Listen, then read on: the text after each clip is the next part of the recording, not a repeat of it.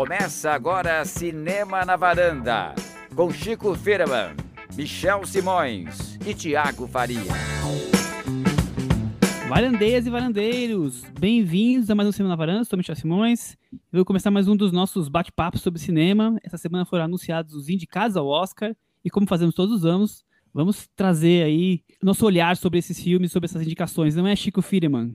É isso aí, Michel. A gente volta a ter 10 indicados a melhor filme, que a gente teve rapidamente lá atrás, quando eles ampliaram a lista de 5, né? Mudou um pouquinho o cálculo, a gente vai falar sobre isso. E a gente tem várias surpresinhas que deram um molho especial a essa corrida do Oscar. E dois desses filmes viraram temas hoje, né? É isso, Thiago. Sim, Michel, a gente vai falar sobre o filme novo do Almodóvar, Mães Paralelas, que estreia em breve na Netflix e o do Guilherme Del Toro, O Beco do Pesadelo, que foi exibido nos cinemas e agora entrou na disputa de melhor filme. E aí, Cris, já está preparadinho com a sua lista dos dos, as coisas que você viu nessas indicações? Ah, com certeza. Estamos aqui nesse episódio. Esse episódio agora não tem mais nome, né? Mas poderia se chamar Mães num Beco de um Ataque de Nervos. a, Cris, a Cris subvertendo a nossa ausência de nomes com um nome. Então pronto, temos um nome, apesar de não termos oficialmente um nome. É, aqui é a música do YouTube, onde os podcasts não têm nome, né? Exatamente. A Cris não se conforma, não se conforma com a ausência do nome no podcast. Não, ela, ela foi o único voto Voto vencido. Voto, voto vencido. vencido. exatamente. Mas ela tá aqui, domingo de manhã, tá no pique. Democracia, né? Isso é democracia. Viva a democracia. Vamos falar então sobre muito sobre o Oscar, sobre os dois filmes depois da segunda etapa.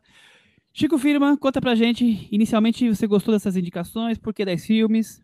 Michel, é engraçado, né? Foram vários plot twists né, no, nessa lista do Oscar, muitos, muitas surpresinhas que a gente. Algumas coisas que estava esperando muito que acontecesse, não necessariamente esperando muito que seriam boas, mas esperando muito porque todo mundo estava apostando em certas coisas, como por exemplo a Lady Gaga, indicada a melhor atriz, no final não entrou, né? Ela foi indicada em todos os precursores, foi a única, inclusive, atriz indicada em todos os precursores até pelo fato do BAFTA ter mudado um pouco as regras deles.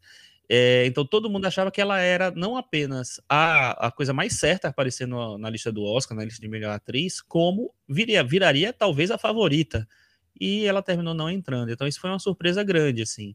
E tivemos várias outras surpresinhas, muitas, é, a maioria boas, assim. Uma delas é o Drive My Car, é o filme que foi recentemente comprado pela MUBI, em breve estará aí nos, disponível para os brasileiros.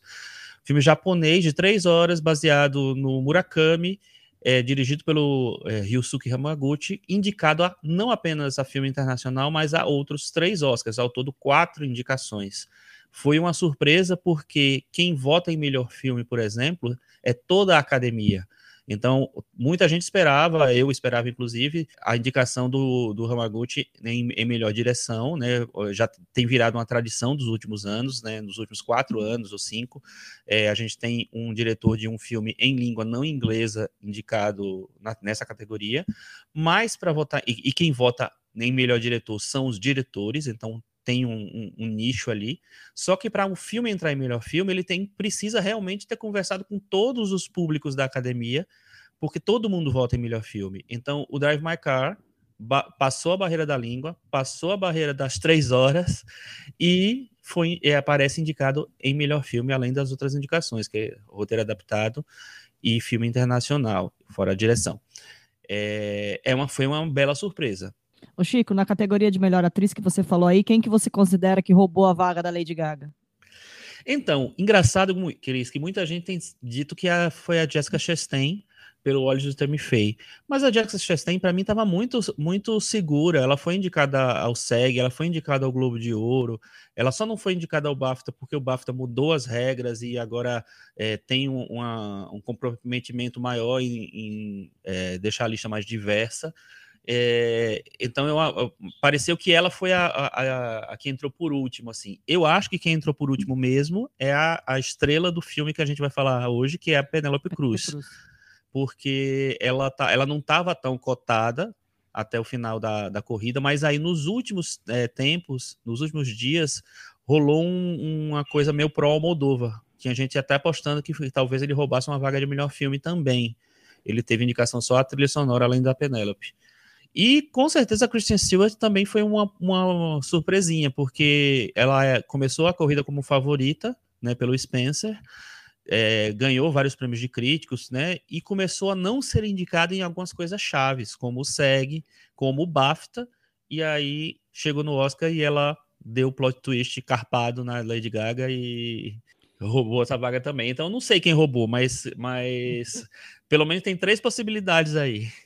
Não, é porque eu ia falar que eu também ouvi que teria sido a Jessica Chastain, mas é que eu acho que se a Jessica Chastain ganhasse, seria um Oscar justíssimo. Ela tá muito bem nesse The Eyes of Tammy Faye. E se a gente pensar que o Olivia Colman já ganhou recentemente e tudo mais, se fosse aquela coisa, vamos fazer justiça e dar o Oscar para uma pessoa que contribui para a indústria, enfim, nossa, eu acho a Jessica Chastain brilhante nesse filme. É, pois é, eu também acho. É um filme bem medíocre, né? Mediano, assim. Mas a, a, eu acho que a Jessica Chastain consegue dar uma humanidade para uma personagem debaixo daqueles quilos de maquiagem e, e, figurinos absurdos, assim, que eu acho é muito legal. E se você pensar das três que eu acho que tem chances, a Christian Stewart eu não sei se ela tem chance, eu nem vou considerar, mas é, Olivia Colman e Nicole Kidman são as mais cotadas, mas as duas já têm Oscar. Né? Uma foi recente, a outra, a outra faz muito tempo. E a Jessica Chastain, que tem uma, um, duas indicações ao Oscar, que é uma atriz que é muito forte na, na academia, na, na, em Hollywood, é muito respeitada tal, poderia ser realmente uma chance para ela. Então, não sei exatamente. assim Mas eu nunca duvidei que a Jessica Chastain fosse ser indicada. Muita gente deixou ela como sexta opção e tal. Tiago, tá é a categoria mais disputada do Oscar? Eu imagino que sim, apesar do favoritismo, como, como disse o Chico, da Nicole Kidman, que ela já vem muito bem nessas, nessa, nesses prêmios de. essas indicações de críticos, sindicatos, enfim. Eu imagino que ela esteja na frente, mas junto com, com a Olivia Colman também. O que eu noto nessa, nessa lista de indicados é que a gente sempre fala aqui no, no podcast sobre o esforço da academia para diversificar o grupo de integrantes que votam no, no Oscar. E a gente vê que esse esforço realmente tem feito efeito. É, hoje são quase 10 mil participantes dessa, desse grupo. Está mais diversificado mesmo, tem, tem pessoas. A gente nota até aqui, aqui no Brasil cada vez mais diretores brasileiros recebendo convites, atores, enfim, tem esse esforço de ampliar para o mundo todo esse, esse grupo e, e a gente vê o resultado na lista final que até destoa um pouco de outras listas que são feitas nos Estados Unidos. Por isso que quando chega no Oscar, a gente se surpreende com algumas revelações que, que parece que vieram do nada, né? Eu, o, que, o que eu achei bem interessante nessa lista final é que alguns filmes que muita gente estava já dando como certos ali na lista de melhor filme acabaram sendo totalmente esnobados. Muita gente achou que entraria Casa Gucci, que é um filme muito fraco, não entrou o Apresentando os Ricardos, também um filme fraco que acabou não entrando para melhor filme. Tic Tic Boom, que veio por causa do, da fama do Lin-Manuel Miranda, que existe muito mais nos Estados Unidos que no resto do mundo, acabou não acontecendo no final. Então, eu imagino que esse esforço da academia para ampliar o, a lente deles está dando resultado, e bons resultados. Chico, lista acho... com 10 e faltando esses, é, é, é, você acha que foi uma lista justa aí? Eu acho, Michel, eu acho assim, é, eu, eu, sempre fico acompanhando a corrida do Oscar e dos 10 indicados a melhor filme, tinha oito que eu achava que não tinha como não entrar e eles entraram mesmo. É, tinha, duas vagas estavam meio incertas. Uma terminou indo para o Drive My Car, que eu disse assim, será que realmente vai, ele, ele vai conseguir romper essa barreira da língua, de tudo? E entrar em melhor filme, nas outras categorias eu apostava, mas nessa eu não tinha certeza, não. É, e como o Thiago falou, eu acho que realmente é, um, é um, uma consequência dessa mudança do perfil da, no, no, dos integrantes da academia. Tem, tem mais gente diferente, mais gente se destoando daquele padrão que a gente entende como integrante da academia, membro da academia, né, e tal. Menos gente hollywoodiana, eu acho que abre espaço para votar num filme do japonês. É, que não é um parasita, o, o filme não, te, não, te, não teve não é tão Pop, não é tão exatamente, pop, né? Tá? Exatamente. O, que eu acho mais interessante da lista, Chico, é uh, como ela é eclética. Uhum. Porque nós temos aqui musical, que já é uma coisa que já não, não, não tá na moda, digamos assim, né? Nós temos aqui o é, comédia, bem pop, que é No Olhe Pra Cima.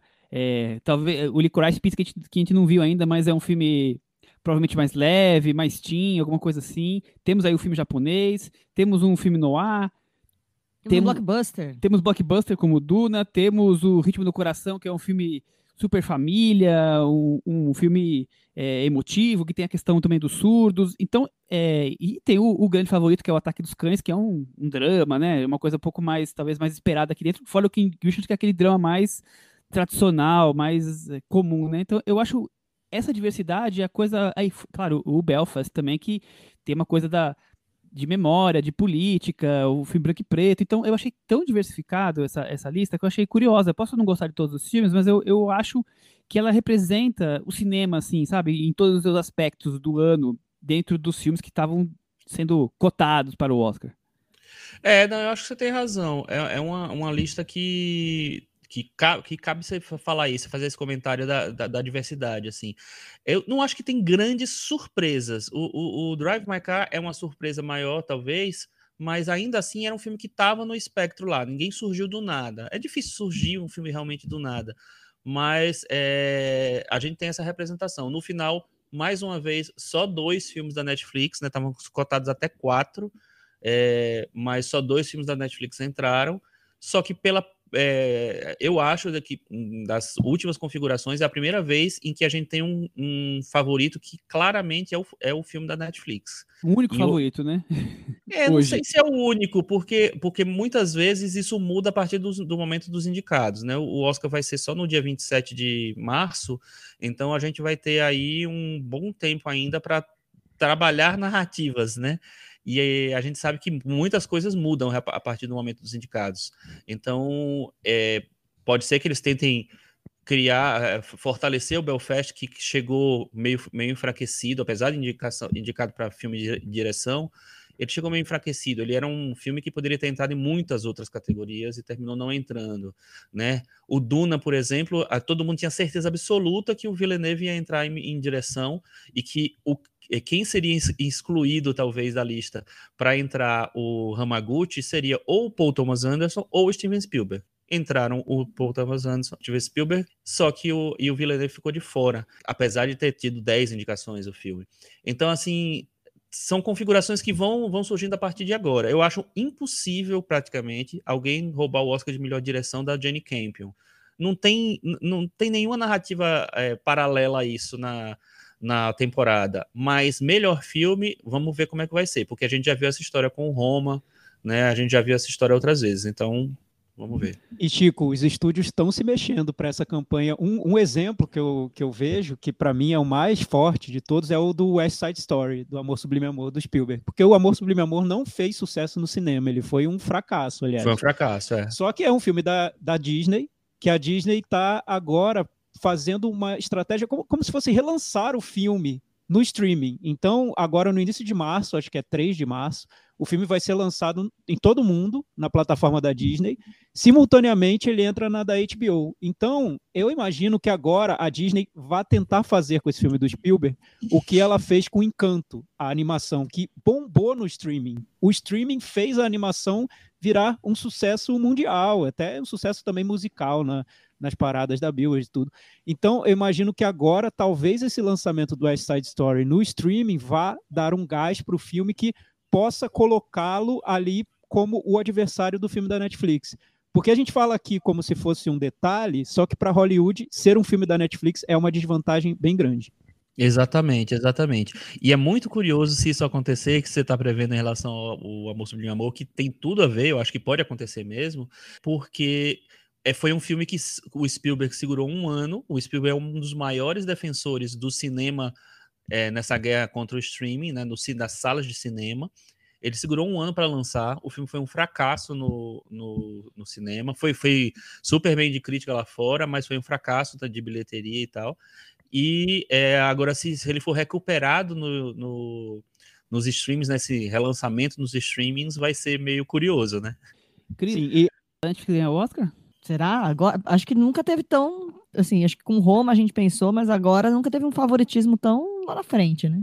Tiago? É, eu, eu vejo ainda com um pouco de desconfiança, porque o que eu noto é que o prêmio em si, o Oscar, ele está numa crise até de credibilidade. Ele tem uma crise de audiência no, do programa de televisão que já vem de um tempo, e cada vez mais tem essas, aparecem essas discussões sobre será que as pessoas ainda levam em consideração o Oscar? Será que o Oscar é importante? E você dar o prêmio principal para uma produção de streaming já parece que você está enfraquecendo ainda mais essa grande indústria do cinema num momento super delicado. Ah, tudo indica que vai, vai ganhar o Ataque dos Cães, até por ser o filme que tenha reuniu a, todas as todos os elementos ali, as características que, que favoreçam o prêmio. Só que não sei, pensando de uma maneira ainda é, de comercial, da, da, produção dos filmes, eu ainda fico um pouco desconfiado com esse favoritismo todo da, da Netflix. O que eu gostei dessa lista do, do, do Oscar foi, foi principalmente ver a quantidade de, de, filmes, diretores, enfim, atores que foram esnobados, que estavam na corrida por motivos que me pareciam ali misteriosos, né? A Lady Gaga foi o melhor caso, porque é, quem viu o Kazaguchi sabe que, que, não, que num prêmio sério ela não entraria, não, não seria indicada. Só que ela está fazendo uma campanha tão é, mirabolante, né? Ela dizia até que tinha incorporado a personagem, enfim, uma campanha agressiva que tudo indicava que ela seria indica ela, ela entraria na corrida do Oscar e acabou não entrando. E outros casos também eu me achei bem interessante, por exemplo, no filme estrangeiro estava muito certo que o filme do iraniano Asghar Farhadi, que o Oscar adora, compra tudo que ele lança, entraria. Não entrou. E entraram filmes ali que entrou até um totalmente desconhecido que ninguém estava contando, o filme dele não entrou. Então, eu, o que mais me surpreendeu nessa lista foram as boas reviravoltas. Eu até fiquei surpreso com o resultado. Nossa, como assim? Eles não indicaram realmente um filme do Ridley Scott entre os melhores filmes? O cara se esforçou tanto e não deu nada? É, não deu. Fez Gostei. dois esse ano. É, fez dois, mas os dois não foram bons, então infelizmente não vão entrar, sabe? Acho que isso é. eu gostei de ver. É interessante ver isso numa lista do Oscar. O que não estava cotado ainda era um pouquinho melhor do que o que estava cotado, né? Mas é, é, interessante. E uma coisa que me, me deu um prazerzinho pessoal, aí me desculpa aí quem gosta do filme, mas apresentando os Ricardos, apesar. É, é, foi muito doido esse filme, porque ele teve indicações para três categorias de atuação, né? Teve indicação para o Javier Bardem, que, que era uma possibilidade, mas não estava muito certo. A Nicole Kidman era a favorita, beleza. E o J.K. Simmons também, que eu não entendi por que, o que é que ele fez para poder ser indicado, não sei, enfim. Mas assim, e aí o filme, que é do Aaron Sorkin, é, que estava cotado para melhor filme, não entra em melhor filme e nem entra em roteiro original, onde ele era com a certeza praticamente. Então foi muito curioso, porque é, apostaram em tudo nos atores, mas o, a cabeça do filme, vamos dizer assim, ficou completamente. Foi decepada completamente, assim. É, eu acho que os Ricardo e o King Richard filmes até parecidos em, em, algum aspecto, porque são filmes muito focados nas interpretações, são filmes de, é, de personagens que são pessoas conhecidas, né? É, e que conseguiram, o, o King Richard conseguiu até a indicação para melhor filme, mas assim, são filmes que para mim estão totalmente ligados a essas interpretações e, e que são imitações do, das pessoas, né? Então eu acho que são filmes que estão ali congelados dentro de, um, coisas não engessados dentro do universo de cinema de contar a historinha e, e, e trazem pouco de, de uma inspiração para cinema, né? Então, e aí não sei também onde o, o J.K. Simmons conseguiu ser indicado, acho, acho é um exagero, mas de forma geral a Nicole Kidman tem a, sua grande chance, assim como o Will Smith, que a gente não falou ainda dos melhores atores, a gente podia falar um pouco dele agora, né? É, pois é, eu fiquei, eu quando assisti o King Richard, eu fiquei realmente meio decepcionado, porque é, eu imaginava que fosse ser um filme, é, como você falou, que não é exatamente um filme com grandes ambições cinematográficas, mas que fosse focado mais em interpretações e tal. E eu acho que existe um esforço para se reconhecer uma interpretação do Will Smith, que eu não vi uma grande interpretação ali. Eu já vi é, boas interpretações do Will Smith, eu gosto dele como ator, mas é, me parece que é um filme que ele é tão obcecado por, pelo retrato específico, pelo retrato é, caricato de um personagem, que ele esqueceu de criar realmente uma interpretação. Para mim é, é, uma cópia chata, porque é um personagem para mim que não tem muito carisma. Então acho, acho, chato, acho que e acho que o filme não ajuda essa interpretação a se destacar. Eu acho meio triste que seja o, o que tem mais chances para ganhar, porque, por exemplo, você tem um, um Benedict Cumberbatch que está excelente, nunca esteve tão bem como no Ataque dos Cães, e que foi realmente o cara que ganhou mais prêmios de melhor, atuação, de melhor ator na temporada inteira, é, meio que, que deixado de lado por conta de, do, do, poder e do tamanho do Will Smith em Hollywood. Então, espero muito que tenha uma reviravolta aí nessa, nesse Oscar de melhor ator. O Thiago, eu queria que você faça de melhor ator, mas também um comentário. É, dois atores negros indicados, um ator espanhol, que inclusive a, a esposa dele também, é uma atriz espanhola, indicada, inclusive ela, papel falado em espanhol, né? A Penélope e o Bardem falando em inglês. É, conseguimos a diversidade tanto esperada? Nesse caso, eu gosto muito do Javier Bardem, sou, sou fã dele nos filmes do, do e vários outros. Enfim, também fiquei bem feliz pela Penélope Cruz indicada a melhor atriz, porque aí sim eu acho que ela merece, né, pelo Mães Paralelas. A gente vai falar daqui a pouco sobre o filme. No caso do Bardem, eu acho que é um cara que eu acho que ele é tão legal, tão simpático, tão gente boa, tão bom ator que entrou, porque por esse filme não, não dá, né? Não, não dá para comprar muito a, a interpretação dele nesse filme.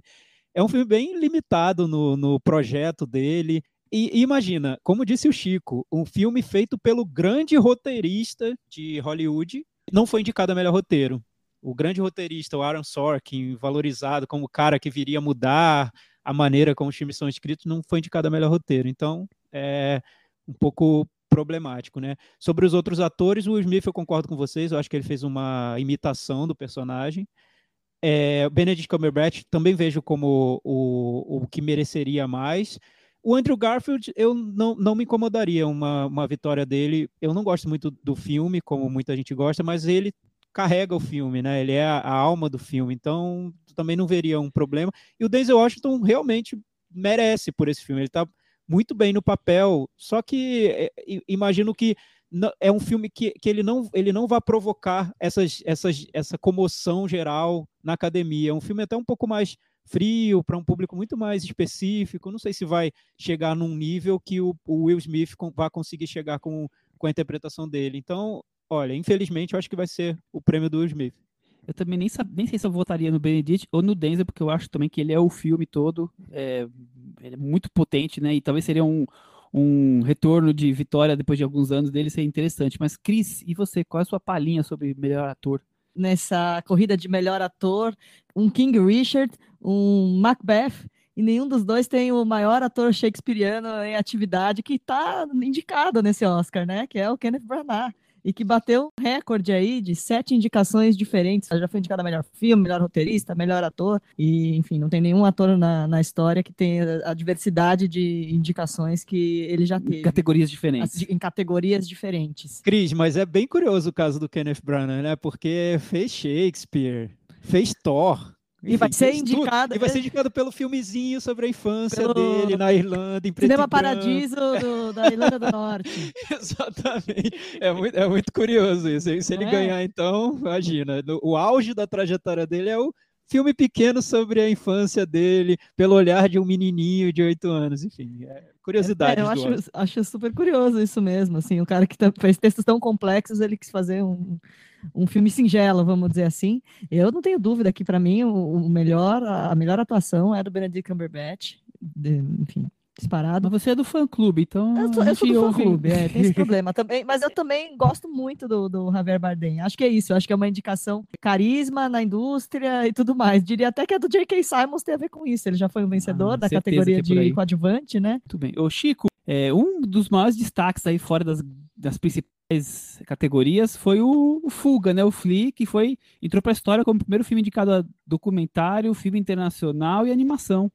Pois é, Michel, o Flea fez, fez história, essas três indicações nunca tinham acontecido. Recentemente a gente teve dois documentários que foram o o Collective e o Honeyland, que foram indicados tanto em documentário como em filme internacional, mas uma animação documentário também e é filme internacional e apareceu indicado nas três categorias, é a primeira vez na história. É muito interessante que tenha acontecido. Só que ao mesmo tempo eu acho que talvez deixe um pouquinho as, as chances do filme um pouco mais discretas. Eu acho muito difícil que ele tenha alguma chance em animação, talvez o fato dele, dele ser uma animação e esteja indicado em outras categorias abafe um pouco as chances dele em filme internacional. E eu não sei se vai ser suficiente para ele ganhar melhor documentário, porque tem, tem uns documentários mais cotados aí, como o Summer of Soul. Então, pode ser que essa tripla indicação tenha é, minado um pouco as chances do Flea de vitória. Eu acho que ele deve ganhar documentário, pra, até para ser justo, já que ele foi indicado dos três, que filme internacional não, não dá para não ser Drive My Car, né, Thiago? Sim, eu vejo o filme como filme internacional, Drive My Car já está ali cravado, né? Não sei como vai ser nas outras categorias, mas a, a, indicação nesse caso já foi, as quatro indicações já foram o, o prêmio, né? É um pouco clichê falar isso, mas no caso do Drive My Car é, já é um feito o filme ter chegado a, a tanto. Quem, quem assistir ao filme entenderá o que eu estou dizendo. E sobre o Flea também, quem assistir ao filme entenderá por que ele foi tão indicado, porque ele tem uma mensagem sobre a dureza da vida dos migrantes, que faz com que o filme entre naquela categoria do filme social que o Oscar gosta tanto, né? Muita gente estava tava falando que, olha, vocês criticam a ausência de comédias no Oscar e tá lá o Não Olhe Para Cima indicado a melhor filme. Não, ele tá indicado a melhor filme porque ele fala sobre a questão do negacionismo, aquecimento global, não é porque é uma comédia. Não é uma simples é. comédia ainda vai ter muita dificuldade para ser indicada a melhor filme. Então, toda essa questão. Steve Martin não estaria ali. É, né? toda essa questão temática, do tema importante, do tema atual, isso ainda conta muito no Oscar na, na hora da, das indicações. Para encerrar, podemos falar rapidinho das indicações do A Pior Pessoa do Mundo, que é um filme que se destacou bastante, e também da fofura, que é a felicidade das pequenas coisas, que tá do filme do Butão, que tá nos cinemas, né? Que também tá entre filme internacional. O filme do Butão foi essa surpresa que o Thiago tinha falado, né, na categoria. Tinha gente que tava apostando nele, porque de vez em quando vem essas indicações, vamos dizer assim, abre aspas, exóticas, e, é, de, e de filmes, abre aspas, exóticos. E esse filme eu acho que ele é bem isso. É um, ele é um filme que, para mim, é feito para exportação mesmo mas é um filme que tem uma simplicidade, tem umas coisinhas. É cativante, né? Pegam a gente, exatamente. É, é, um filme bem bonitinho, tá, tá em cartaz dos cinemas e em breve estará nos streamings também. E o A Pior Pessoa do Mundo foi um dos filmes mais, mais é, estrangeiros, né, mais cotados esse ano. É, chegou em algum momento da, da corrida a ser cotado até para melhor filme, para melhor atriz, a Renate Hensby, que ganhou Cannes. Então, existia uma possibilidade dela aparecer, ainda mais nessa corrida bagunçadíssima que foi a de melhor atriz. Mas, é, e aí terminou indicado em roteiro original e em filme internacional, que eu acho que são é, menções interessantes para ele.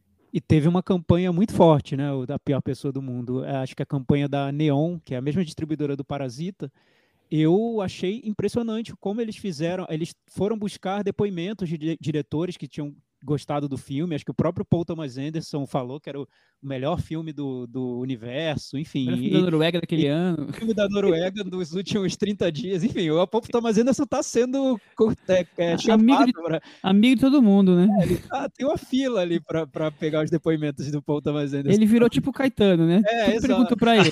É, é, é, quase o Nelson Mota do, do cinema, né? Ele tá dando opinião sobre tudo. Tá, enfim, tá vendo os filmes do, do, do filme da Marvel ao, ao Titane ele está opinando sobre todos.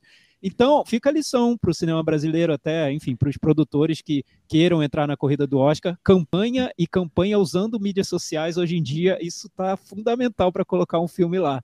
Acho que o Drive My Car e o A Pior Pessoa do Mundo, The Worst Person in the World, entraram por causa dessa campanha que eles fizeram. Foi uma campanha bem eficiente do boca a boca, aliado a mídias sociais. Viva as campanhas. Bom, acho que demos um bom retrato aí dos indicados e claro que nós vamos continuar acompanhando a corrida. O Chico vai sempre fazer os boletins do Oscar aqui. Vamos seguir até a premiação finalmente. Mães Paralelas, filme do Pedro Almodóvar exibido na competição em Veneza, ganhou melhor atriz, oito indicações ao Goya. O Goya foi ontem, gravando hoje no domingo, perdeu todos, Cris Lume. O filme que ganhou foi o filme indicado pela, pela Espanha, o, o El Buen Patrón, que acabou não sendo escolhido, o Aranoa, que é indicado para dois Oscars. O que, que, você achou de Mães Paralelas? Olha, o filme da Almodóvar é sempre muito esperado, ainda mais com Penélope Cruz. Uh, num saldo geral, eu gosto muito do filme, mas acho que ele vem aí com um desafio do Almodóvar, que é ser político e fazer essa investigação uh, do universo da mulher, do universo das mães, que é, muita gente teve algumas discordâncias e tal, mas acho que vale lembrar que o Almodóvar não, não tá nessa não tá nesse rolê de hoje, né? Ele já é uma pessoa que se dedica ao universo feminino e, é, e tem essa relação com a figura da mãe há muito tempo. Eu acho que vale sempre relembrar isso. Muito bem, Tiago Faria. O que você achou de Mães Paralelas? É, o, o cinema do, do Almodóvar, eu, eu vejo como um cinema tão jovial, né? A gente está falando a primeira vez que ele faz um filme explicitamente político. Mas, assim, sempre bom lembrar que Almodóvar ele tem 72 anos de idade e quando você entra lá no, no IMDB para ver os créditos dele de filmes, ele já tem 43 filmes acho, na, na carreira. E, é, claro, entrando tudo que ele fez, curtas e tudo. Mas pensando sobre temas também, tudo que eu lembro do Almodóvar, eu revi vários filmes recentemente dele. Essa questão política sobre a Espanha sobre principalmente sobre repressão e, e sobre como as minorias são tratadas, isso sempre apareceu no cinema dele de alguma maneira, enviesada. Você está sempre lá.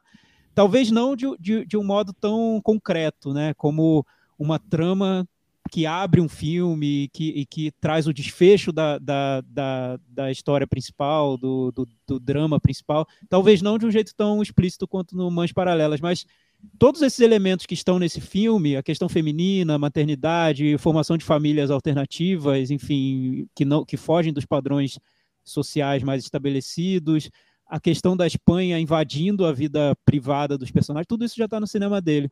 Talvez seja uma maneira que ele encontra agora de tornar esses temas mais claros, talvez, mais é, a, vendo esses temas de uma maneira lúcida mesmo, como, como organizá-los dentro de um filme. E daí você vê que o filme se chama Mães Paralelas, tem, tem temas paralelos mesmo, tem histórias paralelas. Enfim, é uma nova fase do, do Almodóvar. Eu acho interessante quando é, pessoas importantes se mexem frente um, um, um, movimento global que, tá, que acontece. Então, nesse caso, é, essa coisa dos governos ultradireita, o Almodóvar nas entrevistas fala muito sobre o quanto o Trump é, fez surgir essa movimentação em vários países é, do, de tudo que a gente já sabe, né? De negacionismo, de agressividade e tudo mais. E aí o Almodóvar talvez tenha decidido por colocar um pouco mais diretamente a questão política do que a margem, como ele sempre colocou, desde o Pepe Lucibon, que é o primeiro filme dele, ele já tinha esses temas, principalmente o, o franquismo é, espanhol é, como voga, mas aqui ele coloca diretamente no abre e fecha do filme. O, eu sei que o Chico é o que menos curtiu, então eu queria saber a opinião agora do Chico, as primeiras impressões suas sobre Mães Paralelas. Pois é, eu acho que o cinema da Moldova, é, você pode dizer que ele é um cinema político, não tão óbvio, né? Ele é um, é um cara que ele discute convenções sociais, organização da sociedade de uma maneira muito particular, muito própria, que eu gosto muito, né? Eu adoro vários filmes dele, acompanhei a carreira dele inteira, vi vários dos filmes no, quando foram lançados no cinema, então é um, um diretor que eu acompanho muito tempo e, e, e entendo qual é o recorte dele, né? Do cinema dele, temático do cinema dele. É, o que eu acho que é o maior problema para mim em relação a Mães Paralelas é que, para mim, é, existem dois filmes é, dentro do, do, do, filme. Tudo bem, entendo. A, a, história do paralelismo está, inclusive, no, no, título. Mas eu acho que esses filmes têm uma dificuldade muito grande de conversar entre, entre si. E eu acho que essa dificuldade de conversar atrapalha o desenvolvimento da, das duas histórias paralelas. Da história da maternidade e da história da, da dessa revisão política que ele faz pela primeira vez tão explicitamente no, no cinema dele. Então, eu, eu acho que é um filme que tem uma, uns problemas de acabamento mesmo, de roteiro, que é, um, que é uma questão que eu nunca vi num cinema do Almodóvar.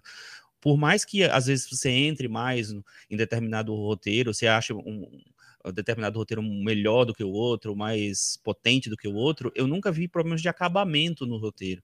E para mim, eu, eu, nesse filme, eu acho que ele é, não consegue resolver direito os temas é, e fica passando de um para o outro, é, achando que está tudo bem, que, que as coisas já estão, tá, tudo é equilibrado assim. E para mim, eles não não estão. É, as coisas não estão equilibradas. Eu acho que fiquei muito triste quando eu vi a primeira vez que, que por não ter gostado. E revi essa semana, recentemente, fui no cinema assistir de novo, e é, a impressão foi exatamente a mesma. Não, não consegui é, botar panos quentes nas questões que eu tinha sentido, entendeu? É, ainda acho que você tem uma puta interpretação da, da Penélope Cruz. Concordo quando o Thiago fala que realmente é uma atriz que merecia essa indicação. Acho que ela tá maravilhosa, como poucas vezes esteve. Poucas vezes não, teve muitas vezes, mas, mas talvez essa seja uma das melhores interpretações dela. Só que eu acho que ela é muito melhor do que o filme. Muito melhor do que o filme, roteiro meio complicado. É um Almodóvar que volta às origens de personagens femininas, né? Depois daquele filme tão masculino que foi Dor e Glória. É, ao melodrama, às coincidências, a esse universo que tanto marcou a carreira dele. Mas você concorda com, com o Chico destacou, Thiago? Olha, eu, eu entendo. Eu, eu, a, a, minha tendência, assim, eu li o, os dois textos do Chico. O Chico, acho que ele tem uma relação curiosa com esse filme. Eu gosto de acompanhar, porque ele viu a primeira vez, não gostou, e escreveu um texto, aí viu a segunda, não gostou e escreveu outro texto longo. Os dois estão no, no Letterboxd, eu recomendo a leitura. A sensação que eu tive quando eu vi o filme pela primeira vez era um pouco de perceber que a parte do melodrama do filme, a história da, das mães, interpretadas pela. principalmente a, a, história da mãe interpretada pela Penelope Cruz, não tinha aquela densidade do melodrama que o Almodóvar construiu em filmes como Tudo Sobre Minha Mãe, Fale com Ela, filmes em que ele mergulhava mesmo no melodrama. Então você notava aquilo, aquela, aquelas várias aquelas várias camadas do, da, da, da, narrativa, enfim, algo, algo complexo. Nesse filme, eu sinto o, o Mães Paralelas que ele está um pouco mais na linha do que ele fez no Dor e Glória, que ele se distancia um pouquinho do, do de tudo que ele fez, do estilo que é mais consagrado, como o estilo do Almodóvar, para analisar a trajetória dele. Tem muito esse, esse espírito de autorreferência, né? O que, o que ele olhando para o passado dele, para o que ele representa para o cinema. Então, no Mães Paralelas, parece que tem esse esforço um pouco mais é, analítico mesmo, de mostrar um melodrama dentro do filme, que seria um melodrama tipicamente almodovariano, mas colocar esse melodrama em questão, no fim das contas, quando ele coloca esse melodrama espelhado na trama política do filme. Então, a trama política que abre o filme e que fecha, ela na verdade está questionando esse melodrama que está no miolo do filme. Isso, só isso já faz dele, do Mães Paralelas, bem diferente do que seria um Tudo Sobre Minha Mãe, um Carne Trêmula, um Fale Com Ela. É outra coisa.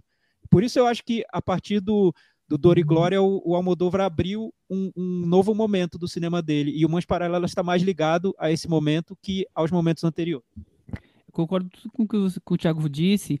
Eu acho interessante que é, a mesma questão política, esse abre e fecha, ainda assim é sobre mãe é sobre é, mães querendo é, recuperar os corpos dos seus filhos, ou do, dos, dos, maridos também, né? Mas assim, tem muito de mãe ali.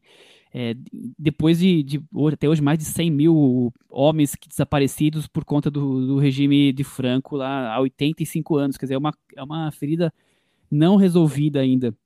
Quer dizer, é. e, e, e, o filme, então, ele, ele faz essa coisa das mães paralelas em todos os lados, né? Temos, temos essas mães. Podia ser. Podia não existir esse abre e fecha e ser um filme sobre duas mães que, se, que têm filho ao mesmo tempo, no mesmo hospital, e depois da confusão que dá, evitando os spoilers, né? E, e, e assim interrelacionam e tem tudo o que acontece. Poderia ser, mas ele coloca essa, essa outra parte e liga, liga essas histórias de uma maneira em que estejam o tema político, estejam as mães, tudo ali envolvido. Então eu acho isso o, o que mais me, me chama atenção. É, o Chico pode achar que não, que não casam bem as duas histórias, mas eu acho que é, elas é, funcionam muito bem em juntar a questão das mães, Cris.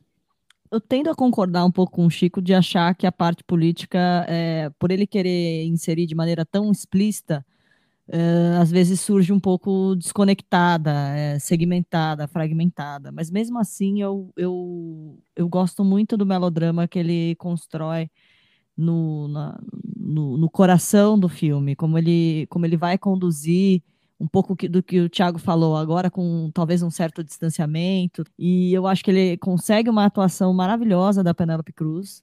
Então é, é isso, assim, para mim o filme, o filme ganha nesse miolo, nesse, nesse Manuel Carlos aí que tem no meio.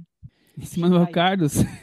É, e, e, o, e o que eu vejo, Michel, acho que é até interessante dar uma, uma contextualização sobre o que seria a personagem da Penélope Cruz, porque é ela que liga o, esse lado político do filme ao, ao melodrama, né? É uma personagem que é uma, que é uma fotógrafa que está tá tentando buscar uma reparação histórica, política, em relação à família dela, que mora numa região um pouco mais afastada da cidade, e ela tá, está tentando essa reparação no filme. E enquanto ela tenta isso, ela vive uma questão pessoal, que ela, que ela tem, enfim, que é essa parte do, do melodrama Manuel Carlos que, que a gente está tá conversando. A, a, questão é como uma coisa conecta na outra e por que o Almodóvar decidiu fazer com que essas, essas questões do, do essa questão política de, de exigir reparação, exigir, exigir justiça, por que isso se liga a, a, uma questão pessoal dessa personagem, a, a conduta dela no mundo, né?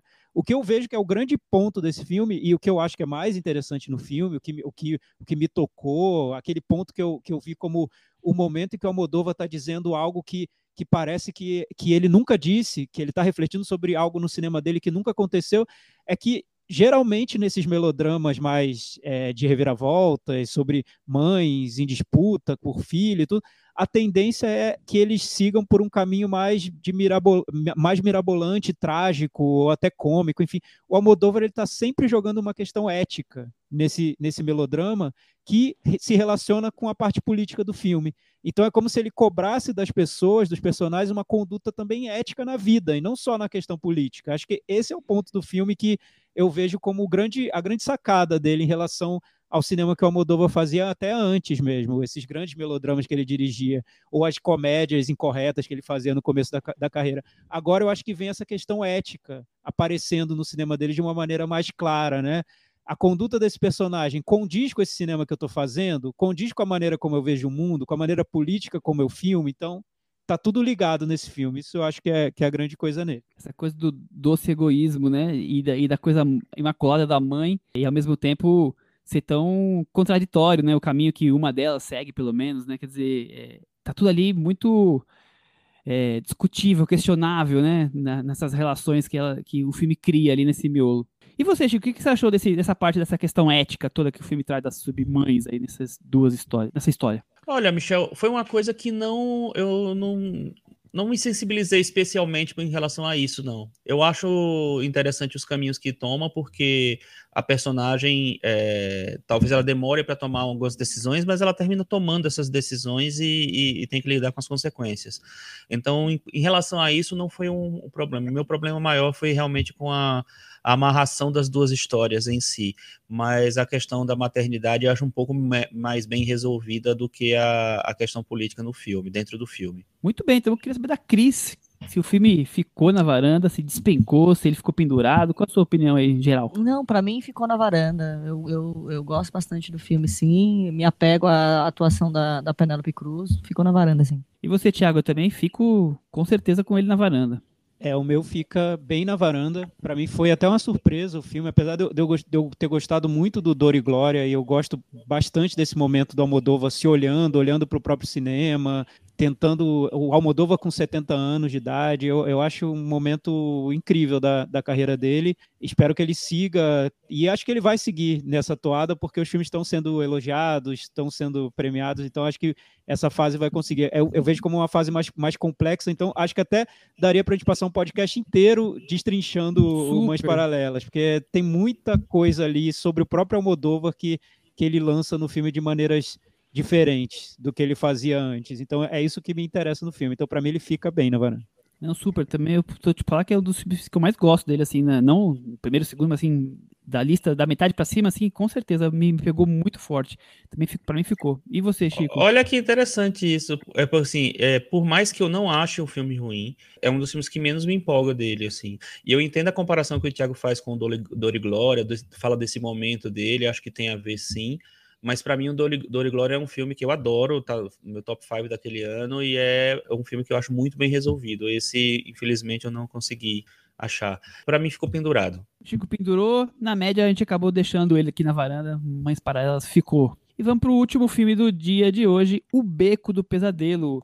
Guilherme Del Toro, indicado a quatro Oscars, ele está aí adaptando o romance noir de 1946, do William Lindsay Gresham. Tem um filme de 1947 que vai estar na catálogo do Alacarte na quinta-feira, então quem quiser ver vai estar disponível. O título é parecido, é O Beco das Almas Perdidas e não O Beco do Pesadelo. Queria saber do, do Thiago, qual foi a sua impressão sobre esse novo filme do Del Toro? É, o Del, Del Toro que também um, um, queridinho do, do Oscar, ainda mais, né? Porque o, A Forma da Água foi uma sensação recente na, da academia, mas um diretor que aparentemente não quer fazer filmes que as pessoas é, que, que, sejam tão agradáveis a, a, aos públicos mais amplos, né? Então, não esperem dele o, o crowd pleaser, o filme para fazer grande sucesso no cinema. E a prova disso é que o próprio Beco do Pesadelo não, não foi um sucesso, não, não, não, não se deu tão bem no, no lançamento. Tem gente que culpa porque foi lançado junto com o Homem-Aranha, exatamente junto com o Homem-Aranha, e aí isso teria ofuscado o filme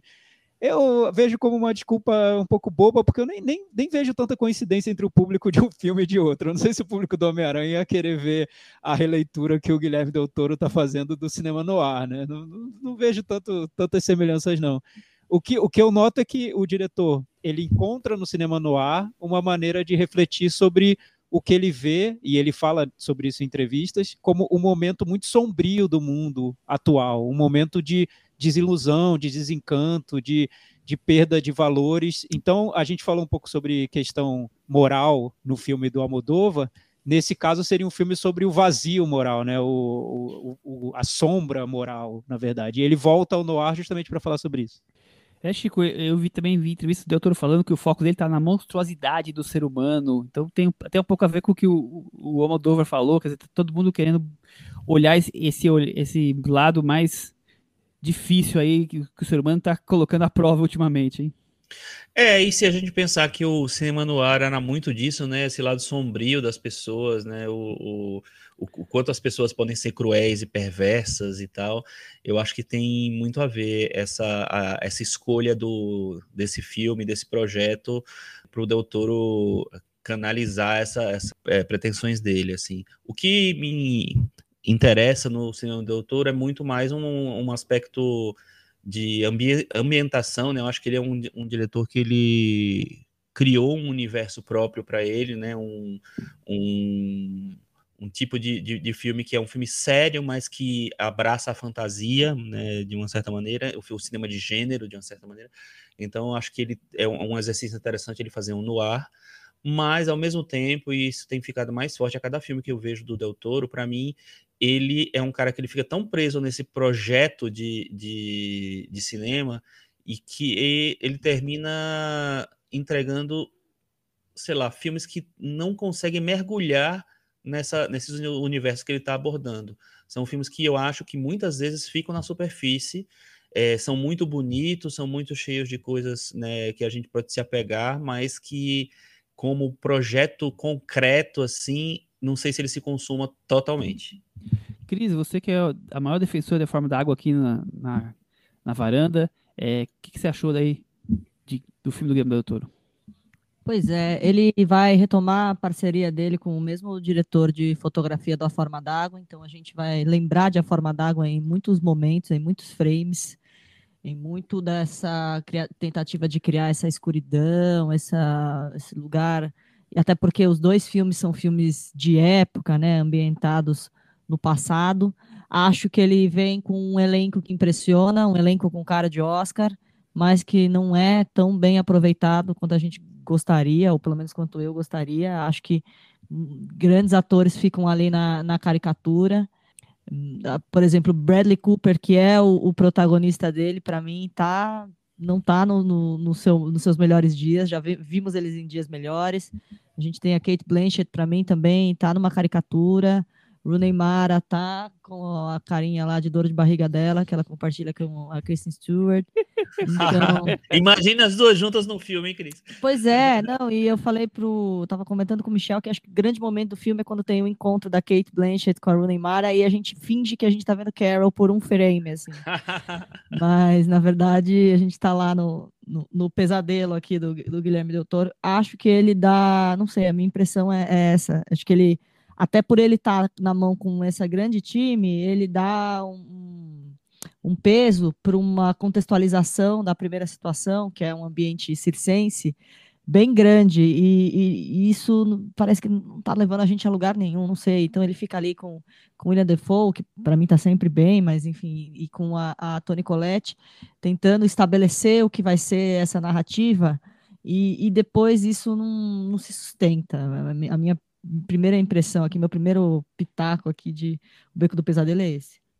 É, eu também lembrei bastante é, do verde musgo, do marrom, do filme anterior. É, esse filme, então, é, é, acho que eles dialogam na questão visual, né, com forma d'água. É, Eu, a primeira coisa que me surpreendeu foi como ele foca totalmente na ascensão e queda do personagem e dá de ombros para a trama policial do, do, do, original, né? Que é a coisa mais comum do, do né? Ele está muito interessado em realmente explorar essa coisa do, do ser humano e é, a trama do, do uma pessoa que morre no começo do filme fica praticamente esquecida, é, nem tem seu desfecho como é do, do original. É, isso já me chamou atenção de cara, porque mostra o quanto ele está realmente interessado em buscar esse personagem. E aí eu vou no que a Cris falou. Eu acho é, algumas interpretações até canastronas, o Bradley Cooper principalmente. E também acho que ele, o filme ele é muito detalhista em tentar construir esse alicerce da história do cara que chega no circo e aí começa carregando peso, depois vai é, se aproximar ali das, do, do pessoal que adivinha o futuro, coisa de espírito, né? E que é a coisa onde, onde o filme se desenvolve ele vai ali no detalhe, vai buscando cada minuciosidade. Depois, assim, no final do filme, ele tem até que correr um pouco para poder terminar tudo que ele abriu de, de, história. Então, eu acho que é um filme que o Del Toro tem um, uma ideia boa de, de, trazer essa história novamente, mas eu acho que ele não conseguiu desenrolar tudo como ele talvez tivesse planejado. Pelo menos para mim, ficou uma coisa, assim, muita roupagem,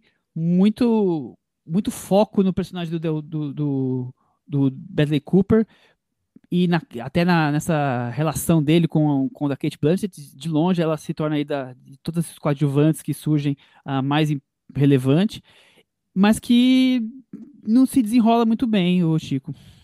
É, Michel, eu tendo a concordar com você. Assim, eu acho que é um, um filme que é, é, muito atencioso a esses detalhes de construção, de atmosfera e tudo, mas aí ele termina esbarrando num problema que eu já tinha sentido no, no, filme, no filme original. É, o filme original tem uma estrutura parecida com, com essa diferença da, da trama que você falou, que tem essa, a, o, o investimento mais no, no caso policial e tal mas para mim já era meio estranho um filme que ele investe tanto naquela primeira parte do circo e termina na, a segunda parte meio subjugada um pouco. Então, e que é justamente uma parte que até me interessa um pouco mais por conta da virada do personagem. Eu entendo que aquela parte do circo é, ela é, funciona para como plataforma para você entender que personagem vai vir depois, né? Que a transformação do personagem do Bradley Cooper. Mas eu acho que ela é uma parte, vira, vira um, um, um, um pedaço tão grande do filme que termina deixando mais apressadas as, as, as, conclusões da, da segunda parte, assim. Eu gosto de várias coisas no filme. Eu acho que tem várias. O, o, o Doutor é um cara que pensa visualmente as cenas e isso é muito importante, eu acho, assim. Então, é, é, no ano que você tem King Richard, que tem é, filmes menores assim aparecendo, eu acho, acho legal que ele tenha aparecido em melhor filme. Ao mesmo tempo, eu acho que ele fica nisso.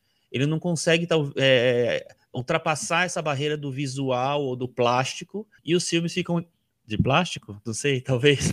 talvez. É, mas eu, eu não sei, porque assim, o, o que eu acho que o, o, o longa de 47 consegue fazer e que esse filme esbarra um pouco nisso é que ele, ela tem, para mim, essa, esse problema estrutural da história que é, não deixa as coisas fluírem tão incrivelmente como poderiam, mas ele investe tanto nessa, nessa coisa meio kit e meio bizarra mesmo que, o, que o, próprio gênero do noir tem, que as coisas se terminam se organizando, eu acho, né? É, nesse filme, eu acho que ele tem tanto uma sofisticação tão grande, ele não é um filme B, vamos dizer assim, ele é um filme que ele é tão sofisticado que essa coisa mais pop e mais kit brega mesmo que tem e que permite que você tenha interpretações canastronas, fica meio é, conflitante, assim, porque tipo, você tem um filme super sofisticado visualmente, é, narrativa, atmosfera e tal, e você é, coloca personagens tão caricatos, né? A, Toni Collette, por exemplo, eu acho que joga o personagem dela fora. É um personagem super, super forte no, no filme original, que é a Joan Blundell que faz, que tá maravilhosa. É, nesse filme, eu acho que ela joga o personagem fora. Porque a caricatura meio que esbarra com a sofisticação. Então, eu acho que ele não consegue chegar num elemento comum ali que permite que as coisas se fluam melhor e conversem melhor umas com as outras. É, Thiago, fica mais discussão hoje em dia o, o no frontal do Bradley Cooper do que realmente o filme, né? É, e que, que discussão, né? Pra quê? O que, que é? Não, não, Eu, ia, é eu achei que você ia falar, eu achei que você ia falar aí que no frontal. Que, que- que porcaria de no frontal. Enfim, não, não. Não, também achei Caiu da minha varanda esse no frontal. Enfim, Mas, não, não mas, chega tanto. mas Mas só abrindo um parênteses, é, é o tipo de coisa que o Guilherme Del Toro gosta, né? Tem no frontal também na forma d'água, e ele, assim, é, gosta de sangue, de quebrar osso. Cris, de não- não- monstro, não, e é isso querendo aí. entrar, não querendo entrar nesse ponto, porque realmente eu acho irrelevante mesmo pro filme, mas talvez tenham colocado em discussão para vender o filme, sei lá, tem É, gente que quer ver, é, o Bradley, quer, quer ver o bigulinho do, do Bradley Esse é o Cooper, intuito da minha e beleza, pergunta, é. tá vai bom. sair frustrado. Aí vai é pagar bem- 40 reais para ver o, o negocinho dele lá. Beleza, tá bom, tudo bem. Cada um, com, su- cada um com, su- com seus objetivos na vida, né? Mas o que eu li, Cris, é que parece que o Bradley Cooper que pediu. Bradley Cooper é um produtor do filme, né? O Uhum. Guilherme Del Toro disse: veste uma cueca aí nessa cena da banheira e tal. Ele, não, eu quero mostrar tudo, porque. O que, o que acontece? O, o que Quero eu vejo- despir meu personagem.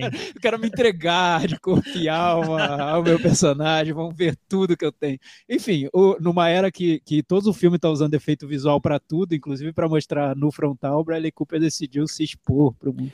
É, Enfim, o, é- o que me incomoda é, é- é isso, isso acabar ocupando espaço da discussão do filme. É, não, mas sempre, sempre vai ser, Michel. Tem jeito, não tem muito tem como jeito. fugir. Mas, mas isso tem um ponto que está ligado ao conceito do, do Guilherme Del Toro, e aí, e aí eu acho que é, que é interessante, que, e que eu acho que o filme poderia ter ficado melhor agora, depois de ter visto o filme, de ter lido o que ele falou e de ter refletido mais, se ele tivesse enxugado um pouco mais as intenções do filme. Por quê? O que ele quis fazer, no fim das contas, seria mostrar o processo desse personagem do Bradley Cooper de descoberta do monstro que existe dentro dele. Seria isso, do ser amoral, monstruoso que ele que ele é, na verdade, mas que ele não aceita num primeiro momento e ele nem se encara dessa forma. Até chegar no fim do filme, e eu gosto do fim do filme, eu acho o desfecho muito bom, em que ele se depara com aquela monstruosidade que existe dentro dele, de uma maneira hum, bem chocante até, né? Só que eu acho que é um filme muito longo, ele tem duas horas e meia, não só muito longo, ele se dispersa muito nos outros personagens. Essa, essa, essa primeira hora inteira dentro do, do circo, que é legal se você pensar que é uma maneira que o, o diretor encontra para de uma, de, de uma forma generosa mostrar todos os atores e os outros personagens. Tá, ok, eu entendo, mas para chegar nesse, nessa, nesse desenvolvimento do personagem do Bradley Cooper, nessa, nesse arco do personagem que ele quer fazer, parece que está mais dispersando do que, do que colaborando para reforçar o que seria o personagem. Então, eu vejo como um filme que distribui muito mal a trama na duração dele. Não tem nada contra filme longo, tanto que o meu filme favorito do ano é o Drive My Car, que tem três horas, então nada contra o filme longo, mas quando você tem um filme longo que não distribui bem o que, o que tem na trama, é, é, é triste, porque tem muita barriga. Você termina de ver o filme e acontece o que aconteceu com a crise. Fica pensando, por que, que eu passei uma hora do filme, das duas horas e meia, uma hora vendo os personagens do circo fazendo as gracinhas dele? É, realmente, não foi mal distribuído dentro do filme o que, o que ele tinha de trama e, e, e também essa parte que o Chico fala me incomoda bastante no filme, que é você fazer o filme sobre a degradação de um personagem que remete ao cinema no ar com razão, porque tem uma parte conceitual do filme que eu acho bem interessante, que é você trazer esse espírito do cinema no ar para os dias de hoje, lembrando que o cinema no ar foi uma resposta dada à guerra, então se você pensar uma releitura do noir hoje como uma resposta a um período de intolerância, de autoritarismo, faz sentido. Acho, acho conceitualmente bem válido, bem interessante. Mas ele faz um filme noir como se fosse um filme de prestígio, né? Um filme A. Pô, não dá, não, não dá para fazer um filme cheio de penduricalho, todo bonitinho na fotografia, perfeitinho, todo, to- que parece que parece um bibelozinho para ser exibido e ganhar Oscar, tratando de um tema desse, com um gênero desse. Então, eu acho que tem um descompasso muito grande no tanto na intenção dele do, do filme quanto para a duração e para a maneira como ele filma. Então, eu gosto da intenção dele, gosto da trajetória do personagem. A última meia hora do filme eu gosto, sim. O desfecho eu adoro. Só que eu acho que tá tudo descalibrado lá dentro. Engraçado, né? Essa, a sensação que dá quando ah, o filme sai do circo é tipo assim: ah, então quer dizer que aqui eu passei aquele tempo todo você tirar um personagem pra mim? Sabe? Ah, Sobrou um exatamente. É, exato, exato. Não, e só, e só amarrando, porque vão achar que eu tô doido, né? O que, que o no frontal do Bradley Cooper tem a ver com isso? É porque o no frontal dele ele tá mergulhando numa banheira e remete muito a um, a um- um- um personagem do filme, personagem entre aspas, que é um feto bizarro que vive dentro de um pote. Então ele quis fazer uma cena que remetesse aquele feto estranho, todo enrugadinho dentro de um pote. Então, daí que vem a nudez frontal do Bradley Cooper. E faz todo sentido dentro da trama.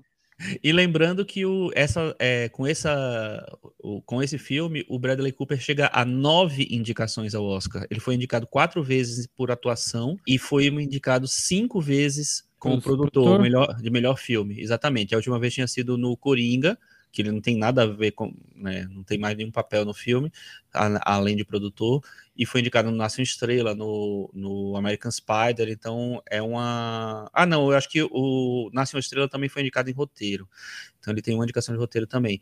Enfim, é, é, é bastante amplo assim, e é meio assustador, né, se você pensar que o Bradley Cooper tem nove indicações e nenhum Oscar, né?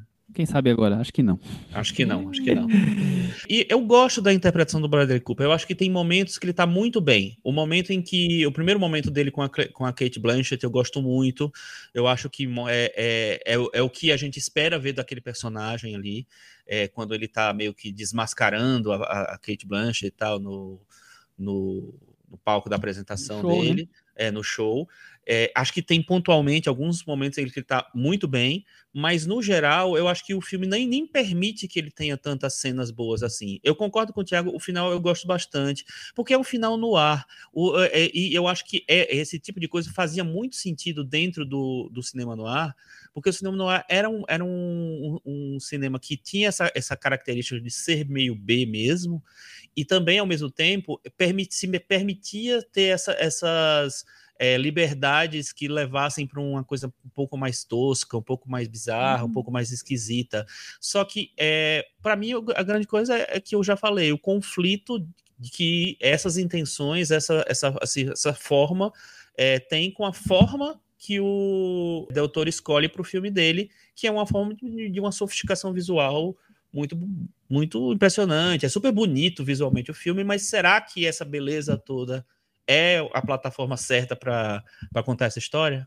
É, não combina, né, Chico? Eu fiquei com essa impressão de que precisava ser também mais duro na maneira como ele filma, né? Como ele está tá, tá como, criando como começo, a concepção né, visual Thiago? do filme como é o começo, né? Porque tem aquele esse feto mantido no vidro que você falou, tem a coisa da exploração humana, quer dizer, o começo tem isso, né? E depois o filme ele Não, fica mas, tão bonito que ele vai abandonando. É, né? mas, mas eu acho que tá em todo o filme esse cuidado, esse, esse requinte. Essa, Sim, essa é uma palavra assim, boa para isso, o requinte visual. Você, não, você não, não, não, é, não condiz com o que ele está querendo fazer, nem, nem com o conceito de, de reviver o noir, de retomar o noir, reatualizar o noir e nem com a trajetória do personagem do Bradley Cooper, né? Não, não, não tem muito a ver com isso. Enfim, eu não, eu não vejo um momento que o filme quebra da maneira como o personagem quebra, que o personagem tem essa, esse arco que eu acho que até tá desenvolvido, tá lá no filme, mas o filme em si, ele tá sempre com aquela pompa de um filme importante, de um filme com prestígio, com bons técnicos, com uma bela fotografia, com uma bela trilha que assim, não, não é, né? Para quem gosta de cinema no ar, tem alguma coisa estranha aí. Ô, ô, ô, Tiago, você não acha que isso é uma, uma, característica que o próprio Del Toro tem? Porque eu, a minha impressão que ele tem, assim, eu, ele não é um cineasta que eu desgosto de maneira nenhuma. Eu gosto de, geralmente, de, de, dos filmes dele, mas eu nunca passo do gostar, gostei. Porque eu acho que ele sempre empaca nessa, nessa questão formal. Para mim, ele, ele é, quase que, vamos dizer, higieniza os filmes Sim. dele. São filmes que eu acho que são muito bonitos. Até o Labirinto do Fauno, que teoricamente é o, é o grande filme dele, é o filme mais cultuado tal. É um filme que eu acho que ele é muito bonito visualmente, a, a ideia é muito boa, é okay, mas para mim ele não me emociona, ele não me toca. Os monstros porque... são lindos do Fauno, né? É... Não, mas, não mas, mas o Labirinto do Fauno é que eu não revi. É, eu também não revi. Eu teria que rever. Mas eu lembro que existia ainda uma tentativa de buscar. É, é como se ele. Existe assim essa, essa tentativa de, de, deslumbrar o espectador com as imagens. Mas parecia que ele estava indo para um caminho em que o bizarro estava na imagem também. Que o bizarro não estava só na intenção do filme. O que eu vejo é que depois da forma da água, parece que ele quis fazer filmes mais clean. Tanto que muita gente falou, reclamou da forma da água como se fosse um Amélie Poulain. Assim, ah, olha o filme bonitinho sobre monstros. Porque realmente, né, é um filme que ele trouxe técnicos que são de prestígio para trabalhar com ele, foi se adequando a um formato. Mas eu teria que rever realmente o Labirinto do Fauno.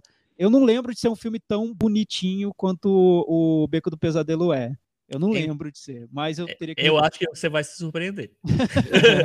é, não, sério, porque. Ma- Mas, eu- por outro lado, que é. isso que a Cris fa- falou, que eu acho que é marcante no Beco do Pesadelo também. Quando ele vai filmar a violência, ele vai filmar a violência. Ele não tá brincando, ele não oculta a violência nos filmes. Isso é positivo, no meu ponto de vista.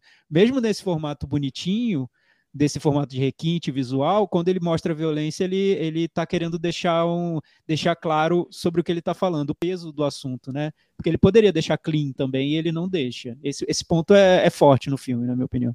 Pra mim, o que mais me incomoda mesmo é essa primeira hora em que a gente não sabe pra onde a gente vai ser levado. Ele falou: nós vamos ficar aqui, nós vamos dar um passeio, vai pra cidade, vai pro centro, fica aqui, vamos ver mais alguma coisa. Vamos passar no carrossel ou não? É, vai passear no carrossel. É, é esse, a gente não saber. Porque, por exemplo, eu acho que a forma d'água eu compararia, por exemplo, com o que é o Belfast nessa corrida do Oscar. É um pão pão queijo queijo, é uma história mais singela, é um conto de fadas fantástico que você é pego pela mão desde a primeira cena e é, olha, eu vou te contar isso aqui, ó. E ele vai embora, e ele usa a estética dele, ele talvez seja um, filme com uma pegada um pouco ingênua, mas ele faz aqui eu sinto uma uma ambição de tentar transformar essa história em alguma coisa que ela não é, é, essa coisa de talvez trabalhar com, ter a possibilidade de trabalhar com atores tão bons, e aí você começa a dar papéis que não sei, né? Você dá fala pra todo mundo, né? É, entendeu? Aí por isso esse começo com tanto peso, talvez, porque você tem Tony Collette, você tem William Dafoe, você tem, né, David Starr. é, você tem possibilidades grandes e aí vi- vira esse, esse salseiro. Então, na verdade, o que me deu uma decepcionada um pouco foi, foi isso. Eu também gosto da a- a reta final dele vai melhor. A hora que a gente entende qual que é o objetivo do filme, eu acho que ele caminha com passos mais firmes. Chico Firma ficou na varanda, despencou, tá pendurado. Olha, pra- pra mim acho que fica é, com uma quase quase pendurado, mas eu acho que ele fica porque eu acho que ainda assim eu, eu consigo me apegar a ele. E eu só queria destacar que para mim o melhor papel do filme, a melhor interpretação do filme é a do Richard Jenkins, que ninguém comentou no enfim, pro Oscar para nada. Eu gosto muito e, e eu gosto da Kate Blanchett também. Muito bem. E você, Thiago?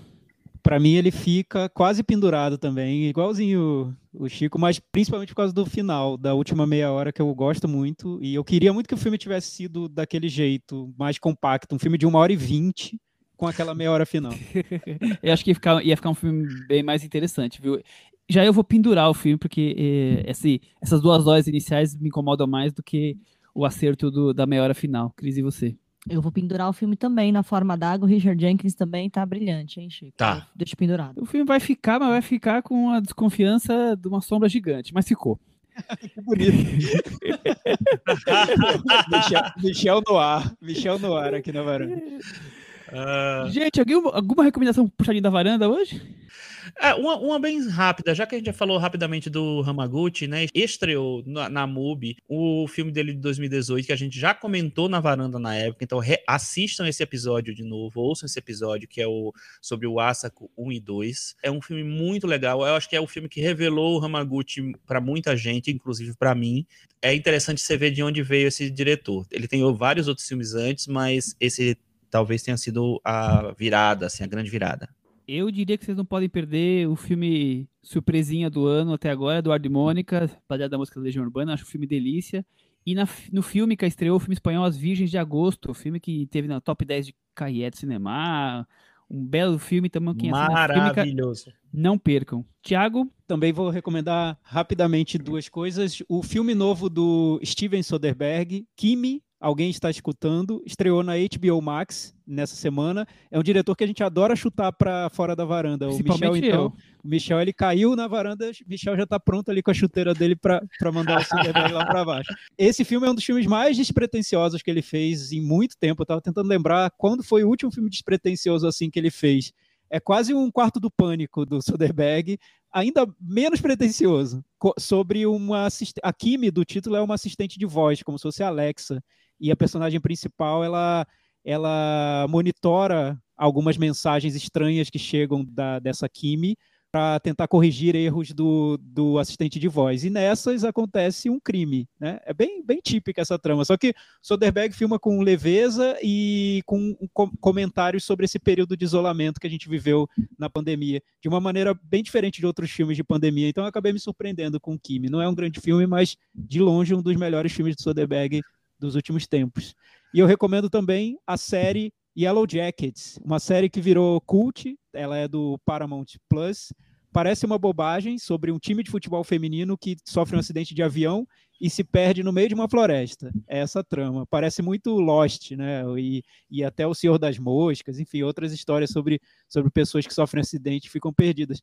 Nesse caso, é uma série que me surpreendeu tanto, eu achei tão viciante que quando ela terminou, eu devorei os episódios muito rapidamente. E quando terminou, já queria muito a segunda temporada. Ainda bem que ela fez sucesso e a segunda temporada vai ser lançada em breve. Para quem viveu a, a, adolescência dos anos 90, tem atuações maravilhosas da Juliette Lewis e da Christina Ricci. Então, vocês têm Olha, que ver. muito boa essa aí série. tem que ver, hein? Christina Ricci e Juliette Lewis tem que ver. E é uma série de que mistura terror com thriller, enfim, é para é pra quem é dos anos 90 mesmo, esse revival dos anos 90.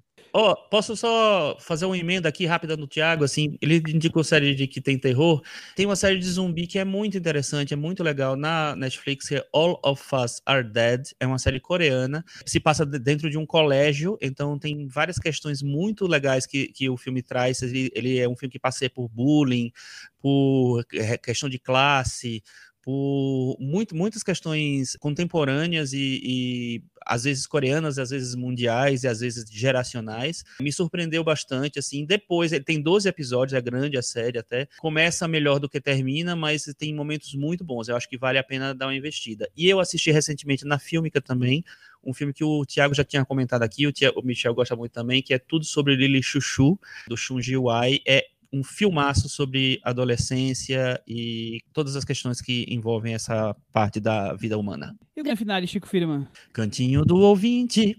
Com o Thiago Faria. Foi rápido, Cantinho, cantinho do ouvinte é, é em velocidade 2 aqui com, com o Chico. O, o, espaço dos nossos comentários no blog cinemanavaranda.com.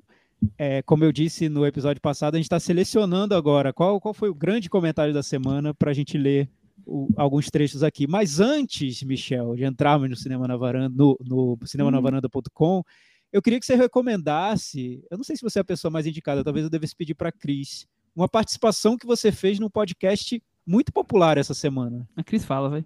A Cris fala. Em sua origem é um programa de rádio, fim do expediente, apresentado pelo Dan Stubach e grande elenco, e que nessa semana teve a participação do nosso arroba Michel Simões, e é só, só pérola, né? Vocês precisam ir lá ver. A gente, eu fiquei muito surpresa de saber que o Dan Stubach acompanhou, ouviu o nosso episódio do Varanda Awards, teceu seus comentários sobre o Varanda Awards. Isso já torna. Audiência essa, qualificada, né? É, audiência qualificada já torna isso imperdível.